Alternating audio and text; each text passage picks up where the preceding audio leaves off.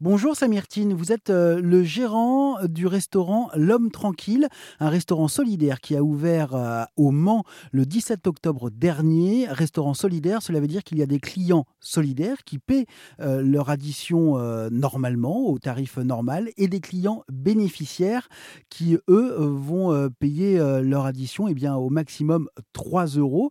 Il s'agit d'un restaurant gastronomique ou petite, petite gastronomie, donc un restaurant tout à fait normal avec des plats chaud préparé par un chef euh, cuisinier. Auparavant, vous étiez conseiller euh, à Pôle emploi et puis lors du confinement euh, de mars 2020, vous avez monté une association, l'Esprit de Barbara, puis un café solidaire. Comment s'est passée cette, cette transition de, de Pôle emploi? Comment on passe de Pôle emploi à gérant d'une association, d'un café, puis d'un restaurant solidaire?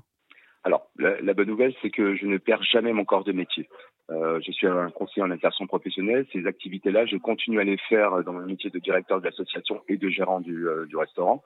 Mon but, c'est toujours de créer de l'emploi. J'ai été formé pour ça et je ne le cesse jamais de le faire. Il est vrai que le, le confinement euh, m'a rappelé quelques principes que j'étais sur le point d'oublier. Euh, j'ai toujours été un militant du social dans ma vie. J'ai été éducateur, été enseignant, j'ai beaucoup travaillé sur les problématiques des freins euh, à l'enseignement ou à l'accès à l'emploi. Euh, j'ai eu envie à un moment, euh, un petit coup de fatigue certainement, fin 2019, de me dire je vais me poser, je vais prendre un, boulot où je serai fonctionnaire et, je ferai mon métier de conseiller emploi. Je ne dis pas qu'il est facile hein, pour y avoir été. Mais ce confinement arrive et là, je, redécouvre les, des, invisibles qu'on a dans la société. Je connaissais un certain champ de la précarité, mais là, le confinement m'a montré encore d'autres visages.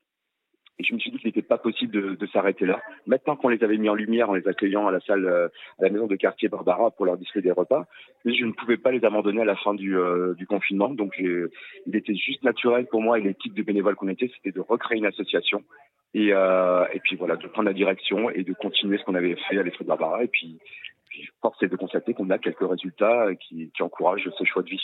Et alors, euh, Samirtine, vous êtes quelqu'un de, très engagé socialement. Euh, on le voit donc avec euh, les, multiples casquettes que vous portez, avec toujours cette idée d'insertion professionnelle. Si je vous demandais quel serait pour vous le monde idéal d'ici, ou du moins on va dire la France idéale, ou le Mans idéal d'ici une vingtaine, trentaine d'années, à quoi ça ressemblerait?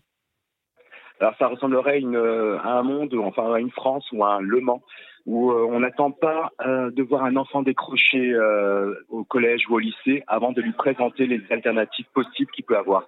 Qu'on sache expliquer à notre jeunesse qu'elle est riche de, compétences et qu'elles sont à développer. On arrête les cases.